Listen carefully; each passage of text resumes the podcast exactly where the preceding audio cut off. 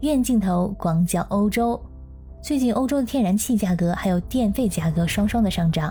虽然有不少政府提出了救济方案，但是主要集中在私人家庭上，很多中小型企业苦不堪言，面临经营的困境。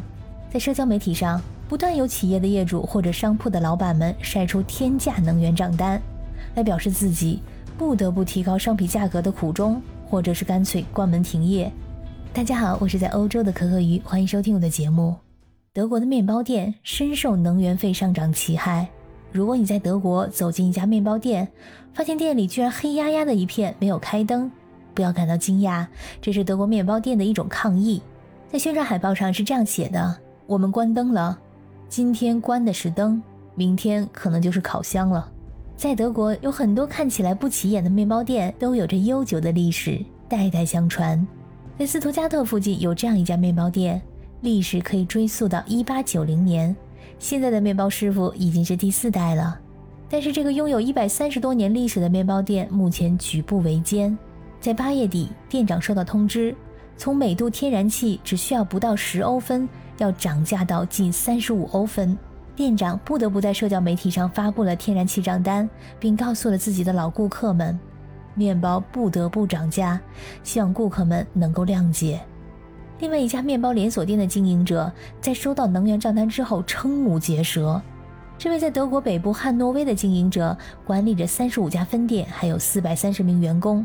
他现在每个月要支付七点五万欧元的天然气费用，大概是五十三万人民币，涨了百分之一千二。所以他们不得不关掉一些烤箱。在上个周的时候，他和一千多名面包师一起走上街头，高举标语，上头写着。拯救面包师，他们指责德国的政客把他们带入有史以来最大的危机，并呼吁德国政府提供紧急援助。那么，能把如此高昂的能源账单转嫁到消费者头上吗？如果那样的话，这小面包可能要涨价到五欧元，大面包涨到十欧元一个。没有消费者会购买如此昂贵的面包作为日常的支出，他们会转向消费其他性价比高一些的食物。所以，如果接下去没有国家财政援助的话，很多德国的小面包店将不得不关门歇业。所以，出现了前面提到的黑暗中卖面包的面包店，是希望引起人们对高能源成本的关注。目前能源价格大幅上涨，企业无法再通过涨价来转嫁给客户了。现在德国企业破产的动态情况，比新冠疫情高峰期的时候都要糟糕很多。根据调查，有三分之一的工业公司认为，他们面临着生死存亡的危机。最近，德国有一家著名的厕纸制造商哈克勒已经申请破产，主要是原材料、能源和运输成本的增加导致了破产。该公司支付的燃气和电费是2019年同月的六倍。老板说：“如果政客们不能迅速稳定能源的价格，那么我们正处于德国大规模破产浪潮的开端。”德国的工会对此表示非常的焦虑。